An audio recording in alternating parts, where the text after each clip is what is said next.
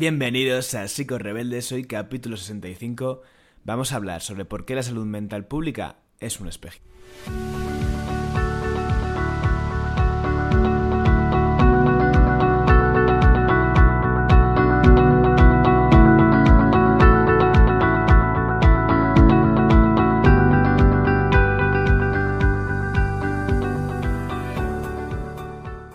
Psicos Rebeldes es un espacio para profesionales y no profesionales de la salud mental que tienen algo en común y su pasión por la psicología. Una psicología crítica, una psicología sincera y una psicología que intenta de alguna manera cambiar el mundo como va, el, eh, o en la línea que va el, capítulo que, te voy a presentar hoy, que es una entrevista a Paula García, una entrevista muy muy interesante, yo disfruté mucho grabándola y fue de esas cosas que, aunque el tono pueda parecer algo desmotivador, ¿no?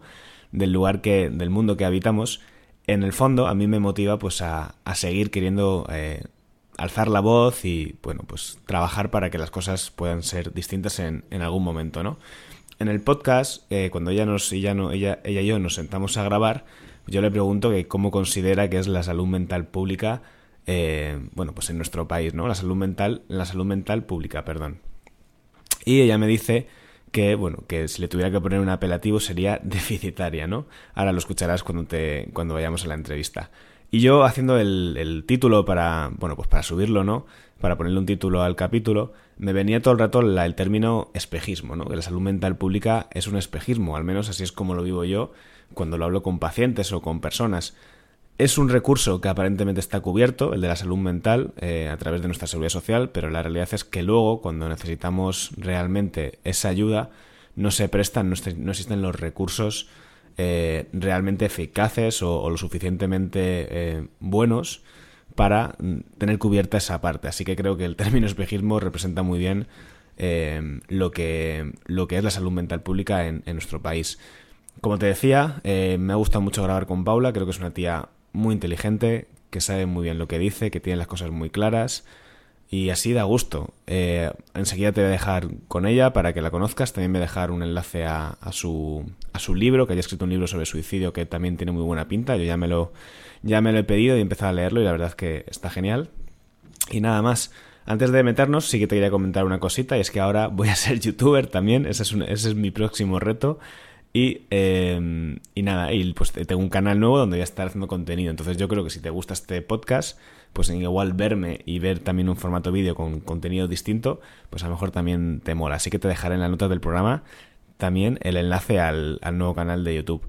Y ya está, sin enrollarme más, vamos a conocer a Paula. Pues muy buenas, Paula, ¿qué tal? ¿Qué tal, Alejandro? Gracias por invitarme a participar. Nos ha costado porque la primera vez que íbamos a grabar eh, me quedé yo dormido, pero esta vez como es a las 7 de la tarde ya no, ya no pegaba. No hay excusa. bueno, ¿qué tal? ¿Qué tal si te presentas un poquito para quien no te conozca? Bueno, pues para quien no me conozca, efectivamente, pues eh, yo soy Paula, soy psicóloga general sanitaria, con formación y experiencia en abordaje psicosocial de trastornos mental graves, especialmente en psicosis, que es eh, a lo que me dedico actualmente. Eh, formación y experiencia también en prevención e intervención en suicidio y pues actualmente también eh, formándome y trabajando en, en terapia humanista. O sea que bueno, digamos que tengo un punto de vista un poco distinto de lo que se puede ver en, ciertos dispositivos de, salud mental, saliendo un poco de lo biologicista. Y te gustan las curvas, ¿no? Por lo que veo también. A mí me gusta el peligro y meterme en todos los fregados donde, donde me llamen.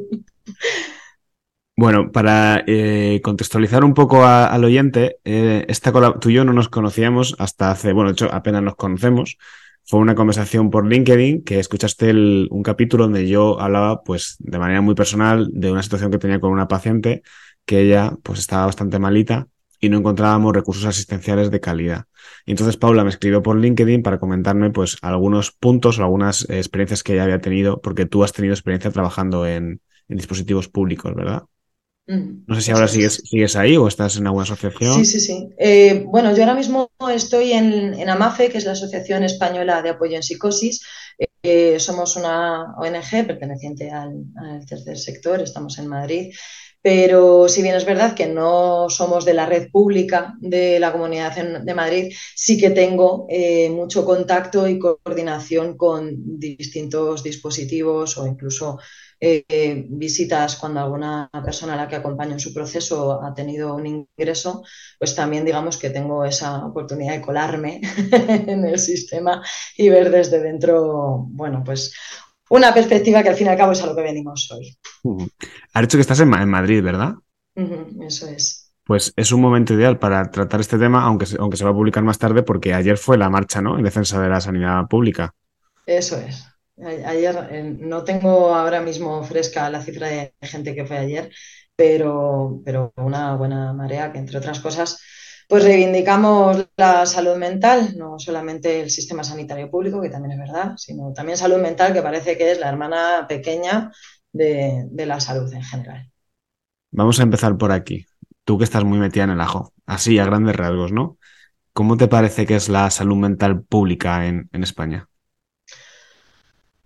En una palabra deficiente. Eh, la versión extendida eh, sería explicar que es verdad que estamos en un momento histórico en el que estamos reformulando el abordaje de la salud mental, pues porque no funciona tal y como está, pero es un abordaje teórico. En la práctica no hay tanto cambio como, se propone, incluso como es necesario. ¿no?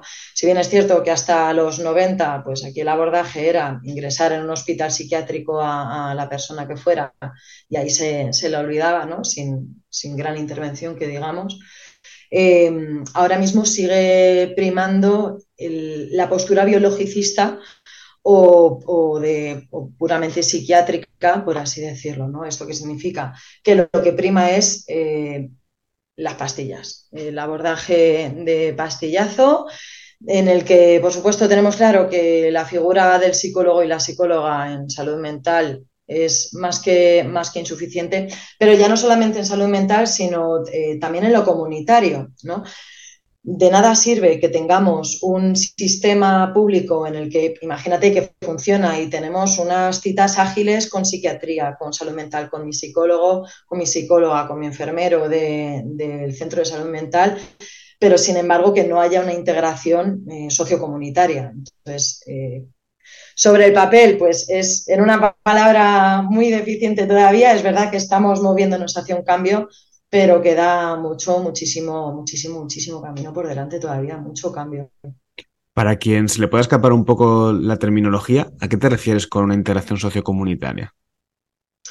Pues la integración sociocomunitaria es el entender eh, la presencia de la persona psiquiatrizada en la sociedad como un individuo de pleno derecho, ¿no? como un ciudadano, una ciudadana más, eh, en el que pueda participar en, centros culturales, en el que pueda participar, por supuestísimo, en el mercado laboral, en la formación y en, la trayectoria académica.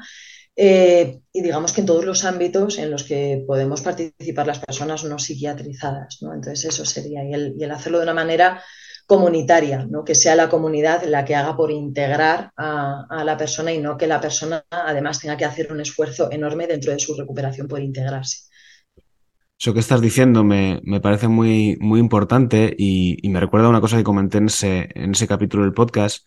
Yo que trabajo en la privada, ¿no? que trabajo de manera ambulatoria, tengo a menudo la sensación de que es como un poco a veces que yo a tope con ir al psicólogo, o sea, faltaría más, ¿no? Pero un poco como em, todo lo que no tiene solución o funciona mal, lo vamos enviando allí.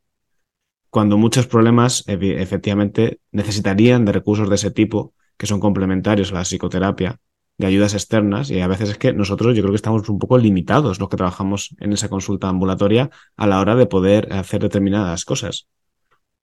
Es que además yo creo que hay como cierta conceptualización del psicólogo o la psicóloga que tenemos que hacernos cargos de la salud mental de la sociedad, ¿no? En plan, pues los psicólogos, las psicólogas que vayan a la calle, que, eh, hagan mucho trabajo de prevención, de intervención temprana y tal, eh, pero nos estamos olvidando de que la sociedad también tiene que hacer por, eh, por su propia salud mental, ¿no? Es como concebir que los maestros tienen que educar a, los chavales cuando los maestros y las maestras enseñan un contenido, pues los psicólogos eh, estamos para una parte, por supuesto, pero la sociedad también se tiene que hacer cargo de, su rol dentro del autocuidado. ¿no? Ningún, a, nadie se le ocurriría que solamente eh, los profesionales de oncología se dedicaran a cuidar de, de, la salud oncológica de la población. Pues hombre, la población también tendrá que hacer algo por cuidarse para no necesitar eh, llegar al servicio de oncología. Pues con psicología pasa un poco lo mismo, que parece de alguna manera que se,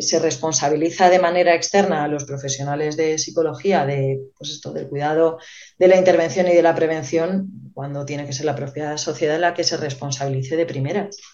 Sí, de hecho, seguramente una sociedad más comunitaria seguramente estaría expuesta a un menor riesgo de, problemas de salud mental y a un abordaje distinto. En, Finlandia desde hace unos años se está llevando a cabo el, modelo de diálogo abierto que, eh, sobre todo en psicosis, se está demostrando que es muy eficaz tanto para prevenir eh, ingresos hospitalarios, que hablemos de ello también, eh, como para, eh, una vez ingresado, que sea mínimo el tiempo de estancia allí, incluso mínimo la necesidad farmacológica. ¿Por qué? Porque se está, por supuesto, haciendo partícipes al psiquiatra, psicólogo y enfermero de salud mental de la persona, pero se hace partícipe a la familia, se hace partícipe al apoyo social, a las amistades de esta persona, se hace partícipe a, la escuela si, si la persona se está formando o, incluso al mercado o al campo laboral en el que esté. Entonces, eh, claro, si hacemos esta intervención comunitaria,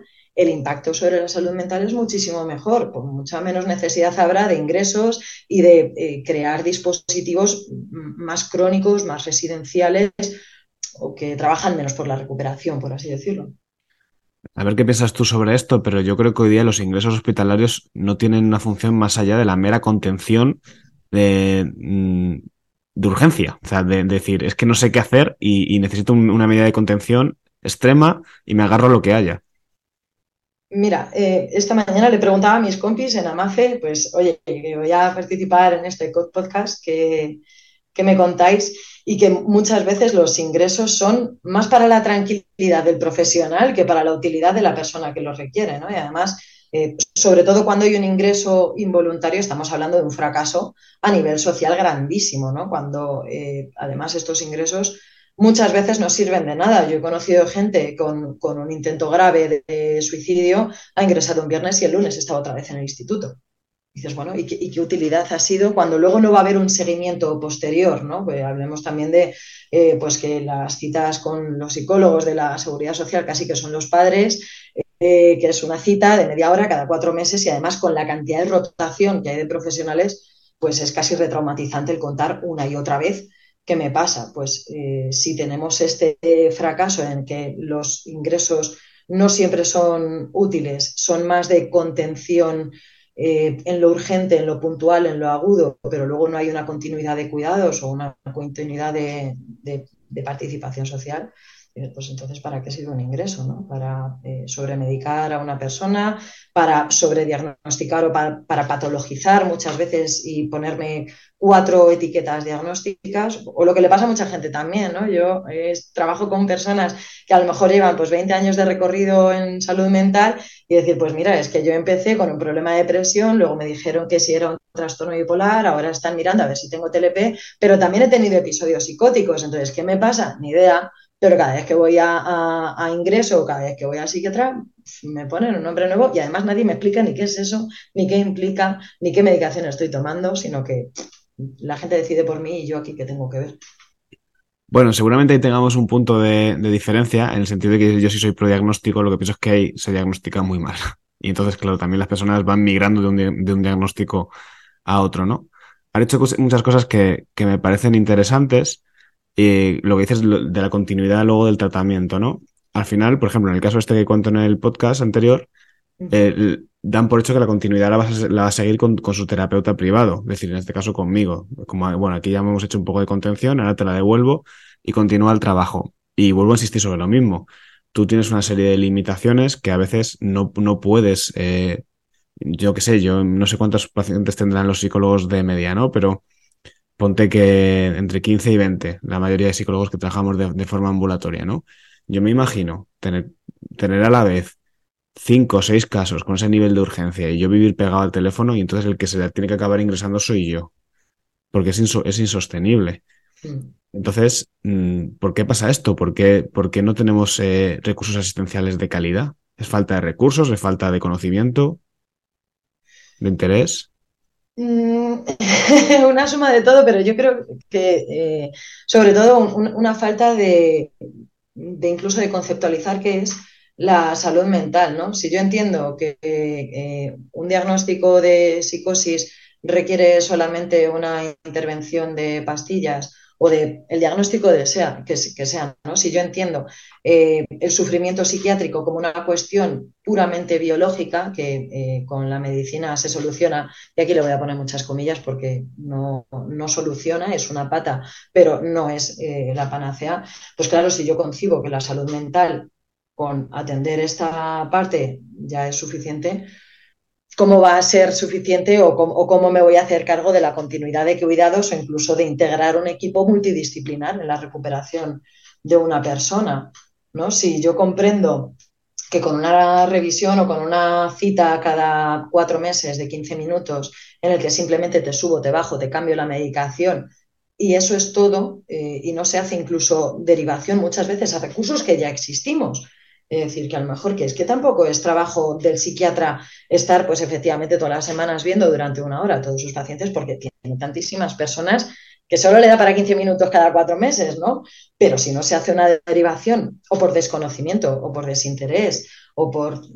dices, bueno, pues es que si solamente entiendo que con la pastilla esto ya debiera estar, claro, ¿qué cambio pretendemos hacer? ¿no?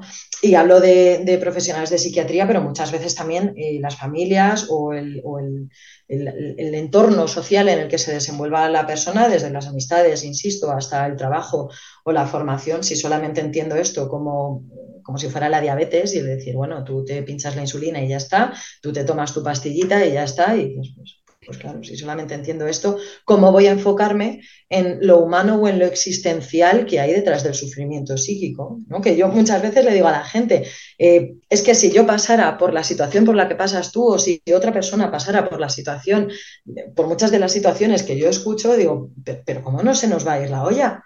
Pero ¿cómo no voy a estar delirando? ¿Cómo no voy a estar con una ansiedad horrorosa? ¿O cómo no voy a estar planteándome, pues, incluso el suicidio si me siento absolutamente atrapado, desesperanzado, incomprendido, sin, sin que me escuchen o, incluso sin que me entiendan, ¿no? Aquí también hay, casi como una cuestión cultural. ¿Quién tiene menos credibilidad que los locos? decir, bueno, este no le hagas mucho caso, ¿no? Y dice, pues, pues claro, si esta es nuestra manera de relacionarnos con la población psiquiatrizada, nunca va a haber un cambio eficaz. Y además de eso que comentas, que, estoy completamente de acuerdo, es que incluso para la propia medicación se hace, se hace necesaria una atención y un seguimiento. El otro día una, una paciente que ha empezado con, alucinaciones a raíz de una medicación farmacológica en un ingreso hospitalario, conseguí por fin hablar con el psiquiatra que estaba a cargo suyo en, la, en, la, en el servicio público y me dice, no, le he puesto un antipsicótico porque está con alucinaciones. Y lo decía, las alucinaciones han empezado a raíz de la medicación que le habéis puesto y, se encuentra precisamente anulada por, la por el exceso de medicación que lleva encima. Y total, que al final, en la última revisión, conseguimos que se lo retiraran y empezó a mejorar a raíz de, quitar medicación. Con esto no quiero decir que no haya que tomar medicación, ni es un canto en contra de la, de la intervención farmacológica, sino que eso de dar medicación y realmente no tomarte tu tiempo ni a poder evaluar al paciente, pues es una barbaridad. Tú me contabas en el mensaje que me mandaste que muchas veces estos ingresos tienen una, parte traumática.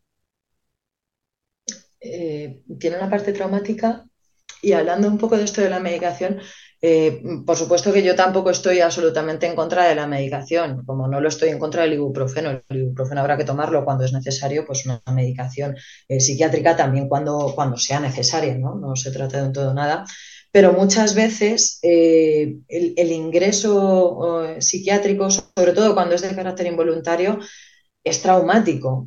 Primero, porque nadie quiere estar en contra de su voluntad en ningún lado.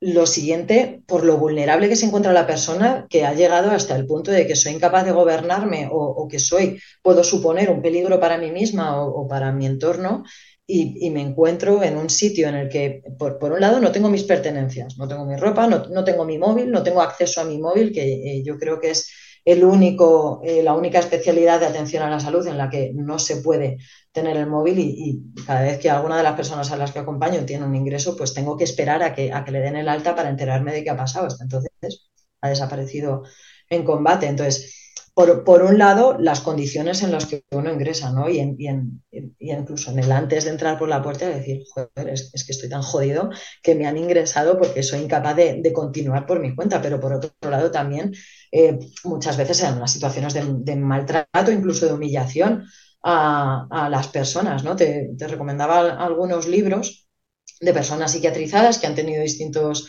eh, ingresos psiquiátricos en el siglo XXI en España y que hablan de casi de lo inhumano o que, resulta, ¿no? El decir, bueno, es que tengo que pelearme porque me dejen peinarme antes de bajar a desayunar, es que tengo que estar siendo vigilada 24 horas, eh, incluso cuando voy al baño.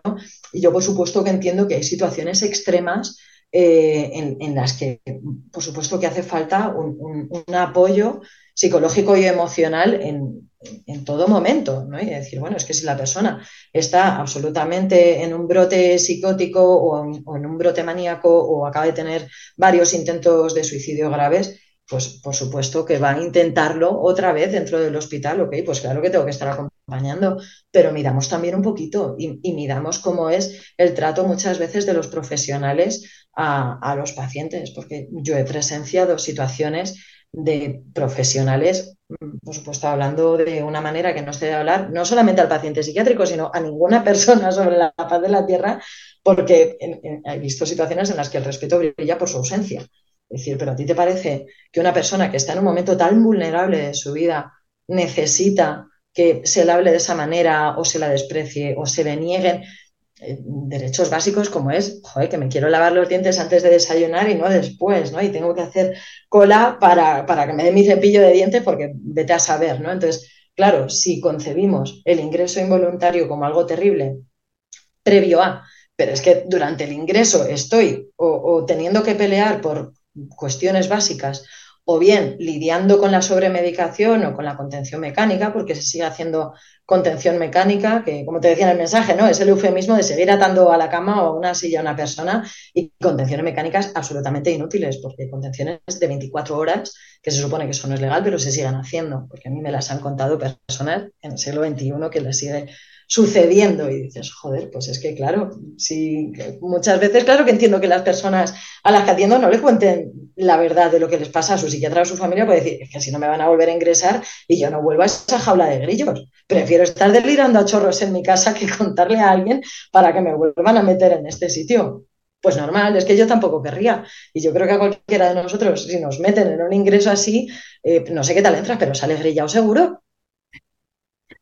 Sí, es que tienes toda la razón. Es una experiencia que tiene muchos ingredientes para que sea traumática, porque lo que dices, yo creo que la sensación de, perder tu autonomía o tu capacidad ya en sí misma es traumática y si luego encima recibes esos tratos, que yo también los he escuchado en bocas de pacientes, yo creo que es una mezcla de profesionales quemados, eh, muy saturados allí, con lo que también estás diciendo, de que la población psiquiátrica sigue teniendo un estigma que les vemos un poco, tendemos a tratar a esas personas como despojos, como personas que merecen menos respeto, incluso aunque nos dediquemos a lo que nos dedicamos.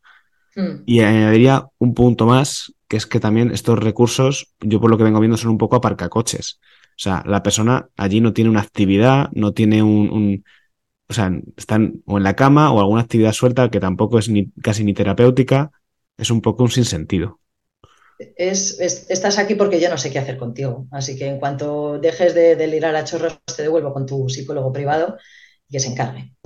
Porque yo ahora mismo no sé. Hmm. Pues la verdad es que esta charla no me deja nada tranquilo ni, contento porque seguiré sin saber eh, qué cojones hacer. En su día miramos las privadas que pues supones que a lo mejor allí el, el, trato no es mejor, pero es que es inasumible. O sea, es completamente inasumible para, para la mayoría de personas. Sí, eh, incluso en las privadas también eh, se sigue tirando de una cuestión biologicista. Tengo personas que van cada 15 días al psiquiatra eh, y van cada 15 días a que le toqueteen la medicación. O a que me digan, ah, vale, todo bien, sigue tomando esto. Uy, estás un poco más nerviosa esta semana, súbete esto, bájate del otro. Y dices, pero bueno, hablando un poco de la sobremedicación, insisto, que yo no tengo nada en contra de la medicación si es eh, eh, con cabeza y nunca mejor dicho. Pero claro, si no vamos a permitir, incluso como sociedad, cierta tolerancia al sufrimiento o al dolor o al permitirme entender por qué me está pasando esto y a integrarlo como, como un proceso emocional, y no pues mira, este está teniendo alucinaciones pues porque en su día se pasó con la coca y ya está ahí. Pues bueno, tanto si es así como si no, oye, vamos a atender al sufrimiento de, esta persona y si está con más ansiedad esta semana, ¿qué pasa? Porque igual que mm, no, no se ahogan las penas en alcohol, no se ahogan las penas en benzodiazepinas. Y España es el país del mundo que más benzodiazepinas consume. Entonces, mm, claro, en, en, la privada y en la pública se sigue haciendo el, bueno, tú tómate la medicación, si estás más nervioso, te subes la, la y ya está. Y dices, bueno, pues así también, ¿cómo voy a integrar, por un lado, lo que me está pasando? Y luego cognitiva y emocionalmente, cómo le deja a uno la, la medicación. Es decir, pues es que cómo voy a integrar nada si me cuesta estar despierto, si me cuesta prestar atención, si tengo unos problemas de memoria, porque es que no, no me entero de mucho, que también es lo que nos cuentan muchas veces en, en AMAF, el decir, es que eh, yo puedo intentar trabajar contigo, pero es que estoy tan, tan medicado que no puedo ni sentir, no siento ni tristeza, ni alegría, ni enfado. Pues así como vamos a integrar nada. Sí, total. Es justo también lo que contaba en este capítulo, que, que no podía hacer terapia porque es que mm, o sea, no había ni memoria, ni atención, ni concentración, ni, ni, ninguna forma de retener la información con, las, con la cantidad de medicación que llevaba la, la persona.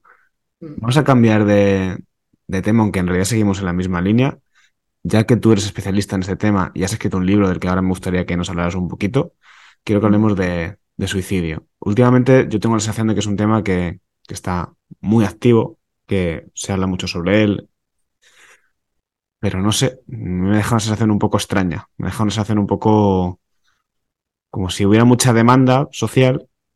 No quiero caer en lo típico de se dice mucho y se hace poco, pero... Pero se dice mucho y se hace poco. es un poco lo, mismo que sucede con salud mental, ¿no? Es verdad que ahora mismo eh, somos más conscientes de, por lo menos de la tasa de suicidio, incluso de tentativas o incluso de autolesiones que puede haber en la población. Y de nada útil sirve ser cada vez más conscientes si no se ponen medios, ¿no? Solamente sirve pues como para darnos cuenta quedarnos en la queja o en el miedo de, madre mía, es que los chavales ahora están fatal. Y digo los chavales porque es verdad que ahora está en altavoz eh, de, la cuestión de las autolesiones o incluso del suicidio en población joven, pero en población adulta o, en tercera edad también, ¿no? De, hecho, en tercera edad eh, casi un tercio, una cuarta parte de, los suicidios consumados son personas de más de 65 años, ¿no? Entonces, ¿De qué me sirve saber el número de personas al año que, fallecen por suicidio si no voy a hacer nada? Si las que hacen algo son eh, ONGs o asociaciones a menudo fundadas por familiares y supervivientes del suicidio de alguien, eh, que encima de eso tienen que pelear por subvenciones para poder llevar a cabo su trabajo, y el sistema sanitario no está haciendo gran cosa, ¿no? Que efectivamente, pues el gobierno ha instaurado el 024, pero bueno, habría que ver la eficacia del 024, eh, también la, formación de los profesionales que atienden, incluso de, la atención que se procura a estos profesionales. Es decir, ostras, es que tirarte ocho horas al día escuchando cosas así de heavy, ¿cómo te quedas tú y cómo de eficaz eres y qué desgaste te va dando? Entonces, eh, pues sí, ahora se habla mucho de suicidio, pero es que si ya, si faltan millas y millas y millas para hacer una buena atención a la salud mental, madre mía, para hacer en, suicidio algo realmente útil y eficaz, falta millas y millas y un poquito más. Hace un tiempo hice un directo con una psiquiatra de, creo que era el hospital de la Fundación Jiménez Díaz, y me contaba que hay varias unidades de, de, prevención y, de intervención en, para el suicidio en los hospitales públicos. No sé si sabes un poquito sobre esto, si podrías valorarlo. La verdad es que no tengo mucha información de esto. Sé que en institutos se está empezando a ver, sobre todo por, eh, ya te digo, por asociaciones y ONGs fundadas por supervivientes, eh, sé que ellos y ellas son los que están haciendo mucho ruido. Ahora, en hospitales y centros, hasta donde yo conozco, que es de la gente a la que yo acompaño, no hay, no hay mucho. a ver si lo rescato, porque era un recurso que me parecía muy interesante y que mi sensación era que casi nadie lo conocía. Y lo tengo que. Es en Madrid, ¿eh? No, no es a nivel de España. Aquí en, Madrid era un, eh, era un recurso que, me pareció bastante chulo, a ver si lo rescato. Em, aprovechando de nuevo, insisto que estás aquí, ¿cómo sería la forma de proceder? Si yo pienso, para alguien nos pueda estar escuchando, ¿no? Si yo veo señales de que una persona puede tener cierto, cierto peligro, ¿no? O riesgo de, de suicidio. Pues tanto profesionalmente, o sea, tanto si yo como profesional veo las señales, como si yo eh, como amiga, yo como compañera de trabajo, yo como hermana o como madre, o incluso como profesora veo estas señales, muchas veces el camino a recorrer es el mismo. Y, de hecho esa es la, finalidad del libro que escribí, que es tanto para profesionales como para, para personas. es un, pues lo primero, hacerle ver a la persona que me he dado cuenta y decir, eh, pasa un poco lo que pasa con salud mental porque es un, me da miedo hablar de esto, no sé cómo abordarlo, eh, casi que me da miedo mencionar la palabra suicidio y sin embargo mm, lo, que no se menciona parece que no existe y si no existe, ¿cómo lo voy a abordar? Entonces, si yo estoy viendo una serie de señales que me preocupan en una persona, eh, lo primero será hablar con ella eh, en, un entorno seguro, en un entorno, no le voy a preguntar estando en el metro de camino al curro, oye tío, que me preocupa por ti, pues hombre, no, vamos a buscar que sea un entorno seguro, un entorno de, intimidad para la persona, sabiendo que voy a tener tiempo y no, pues eso, en 10 minutos que tengo que entrar al curro, cuéntame, ¿no? Sino voy a buscar un poco un momento en el que la persona se pueda sentir eh, a gusto hablando conmigo y voy a hablar sin miedo a lo que me pueda contar. Muchas veces eh, nos, da miedo que una persona nos cuente de verdad qué es lo que le pasa, de verdad qué es lo que le hace sufrir. Nos, da terror que alguien nos diga, pues eh, tengo un plan para suicidarme y, eres la primera persona a la que se lo cuento y eres la primera persona que me pregunta. Nos da terror porque lo siguiente es un, ¿y ahora qué hago yo con esto? Lo mismo que decía en, salud mental, ¿no? Pues voy a tirar para adelante y voy a dar una, una patada para adelante y ya se encargará otra persona de esto, ¿no? Pues la primera premisa es no, tener miedo a, hablar de ello, porque la persona que se encuentra en una situación de tanto sufrimiento y de tanta vulnerabilidad lo que necesita es ser vista. Y decir, ahí va, alguien se ha dado cuenta de que estoy jodida y alguien se ha dado cuenta de que a lo mejor pues he dejado de salir o estoy comiendo menos o mm, he empezado a decir que, esta vida para qué vale y pues alguien se ha dado cuenta. Significa que a alguien le importa lo suficiente como para que lo vea y además que se preocupe de, tenderme una mano amiga que me diga, oye, que no estás sola, que no estás solo, que estoy aquí contigo. Y a lo mejor no sé cómo ayudarte. Es que también es, difícil saber cómo acompañar a alguien que está eh, en un proceso tan, tan doloroso, ¿no? Pero decir, bueno, pues a lo mejor no sé cómo ayudarte, pero vamos a buscar ayuda juntos. Y a lo mejor no sé cómo hacer para que te sientas mejor, pero vamos a buscar un profesional, vamos a buscar un recurso, vamos a buscar una herramienta que te ayude de momento a estar menos jodido. Luego ya veremos cómo estar mejor, pero de momento dejar de sentirte así de mal. Entonces, sería eso y, entender que es una experiencia humana, que, aquí está lo que, lo que asusta, pero también lo que acerca. Es que esto nos puede pasar a cualquiera. Cualquier persona se puede encontrar en un momento tan vulnerable y tan hecho polvo que, se plantee el, suicidio. Bueno, pues es que si nos puede pasar a cualquiera, significa que yo puedo ayudar al de al lado. De hecho, en el libro cuento, pues es que es una cuestión de ver que a lo mejor yo con el tío del parking donde suelo dejar el coche, pues no tengo gran eh, confianza, sé que se llama Borja y poco más, pero si yo un día lo, veo regulín, le voy a preguntar, oye, Borja, ¿qué pasa? Si a Borja se le ocurre contarme algo, pues voy a intentar sostener. No es mi colega, no es mi paciente, no es mi pareja, pero qué poquito cuesta ser amable y, hacer ver a la otra persona, oye, me preocupas. Pues esa sería un poco por dónde ir empezando. Has dicho algo muy importante, ¿no? Que es que, nos puede pasar a todos y yo también estoy de acuerdo con esa parte, porque lo entiendo como una, como una forma desesperada de buscar soluciones, porque lo estás pasando muy mal y no sabes cómo salir de ahí. Y, es algo que, da mucha vergüenza, mm, o, tiene que dar mucha vergüenza contarlo en voz alta, porque parece como si fuera algo sucio, ¿no? Incluso, y, lo que tú dices, validarlo y, poder tratarlo con cierta naturalidad, que nos podría pasar a cualquiera, creo que es que a la persona le ayudaría, les ayudaría muchísimo. ¿A ti qué te motivó a escribir el libro? LinkedIn. Eh, yo me puse a hacer el, máster de, prevención en suicidio, eh, precisamente pues porque en, mi trabajo y después de tantos años en salud mental veo que lo primero, a los psicólogos no nos forman en suicidio ni en la carrera ni en el general, ni en el En la, carrera yo no he visto absolutamente nada. Nada, te dicen que es un factor de riesgo en depresión, fin. Y dices, joder, pues si no nos enseñan a nosotros, no, no sé qué vamos a hacer. Entonces yo me puse a hacer este, este máster. Como yo dentro de AMAFE estoy en el departamento de empleo, pues utilizo LinkedIn como, como herramienta laboral.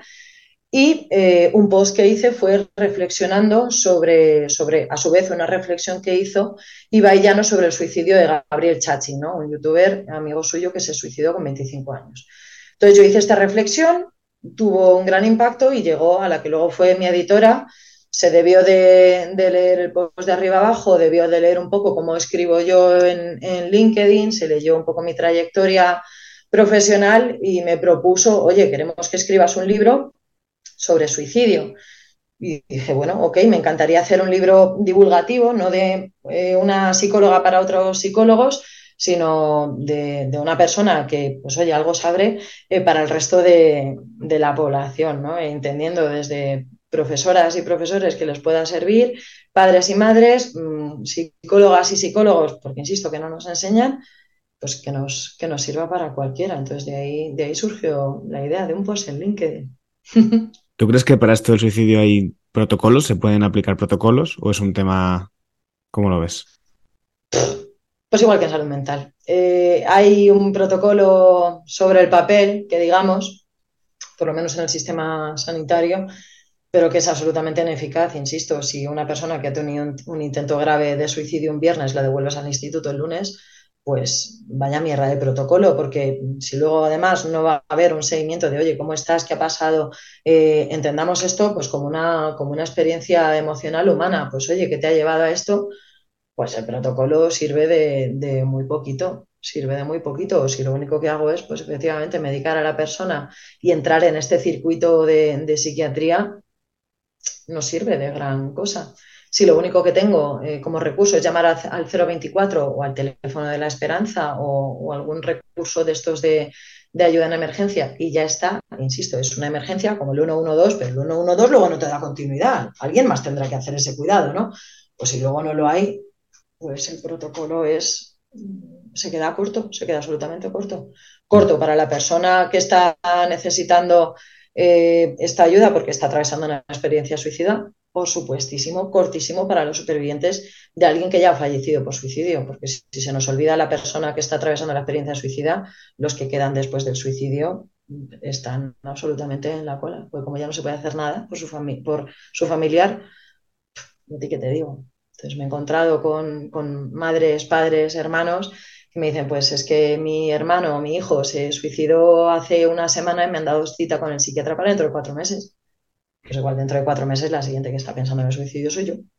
Porque ¿cómo voy a vivir sin mi hijo? No, está, está claro que no, que eso es un es sinónimo de búscate la vida y buscar recursos fuera de, de lo público, ¿no? Porque no, no tiene otro sentido. Es una falsa cobertura lo que tenemos. Quizás hay distritos, barrios que van más ligeros y funcionan mejor, pero por lo general es una falsa cobertura lo que tenemos. Y no tengo idea de cómo se hace en otras comunidades. O sea, yo conozco lo que, lo que se hace en la Comunidad de Madrid, pero no sé cómo se hace en Soria o en Murcia, que no sé el nivel de recursos que hay, pero que también sería para, echarle un pensado. En Madrid creo que tenemos el, ratio más, eh, más grande ¿no? de, especialistas por, por pacientes pero por lo que escucho creo que tampoco es muy, mucho mejor en otras zonas de, España. Yo, mi madre quería que, yo hiciese el PIR y dije, ni de coña, porque voy a acabar odiando la, profesión si me meto. Totalmente. Bueno, Paula, eh, ha sido un, es un placer. Eh, o sea, se te ve a la Yo te invité muy rápido al podcast, nada más me escribiste porque, no sé, como que rápido ya detectas que te comunicas muy bien, que sabes muy qué hablas y además lo haces con mucha pasión. Yo ya me he pillado tu libro llegará en, en breves. Y, y, nada, es que es un, es un, temazo, la verdad, es un temazo y me apetece leer cosas pues así, con, con pasión y, y, y, bien explicadas. Así que lo dejaré también en las notas del programa por si a alguien más le interesa. Ya sabes, si es profesional o no profesional, seguramente va a sacar muchas cositas de ahí. Y, y nada más, que no sé si quieres comentar alguna cosilla extra. Sí, que, oye, por supuesto que, gracias por hacerme, para hacerme este hueco. La verdad es que no, era mi plan, pero, pero, pero oye, estoy encantada de estar aquí.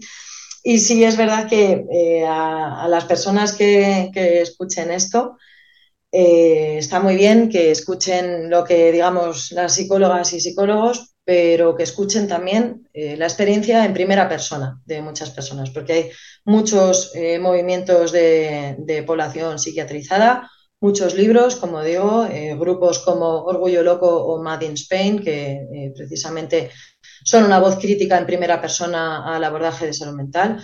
Pues no, no, nos quedemos solo con lo que decimos los profesionales, seamos críticos también y escuchemos lo que viven las personas en sus propias carnes. Vale, pues si te parece dejaré también los enlaces a estos grupos que, has comentado para que quien quiera también echar un ojo lo tenga ahí a mano. Guay. Pues nada, Paula, lo dicho, muchas gracias por venir. Muchísimas gracias, Alejandro. Hasta luego. Ay, que no encuentro el botón de parar. Joder, ¿dónde está? Ah, coño, aquí.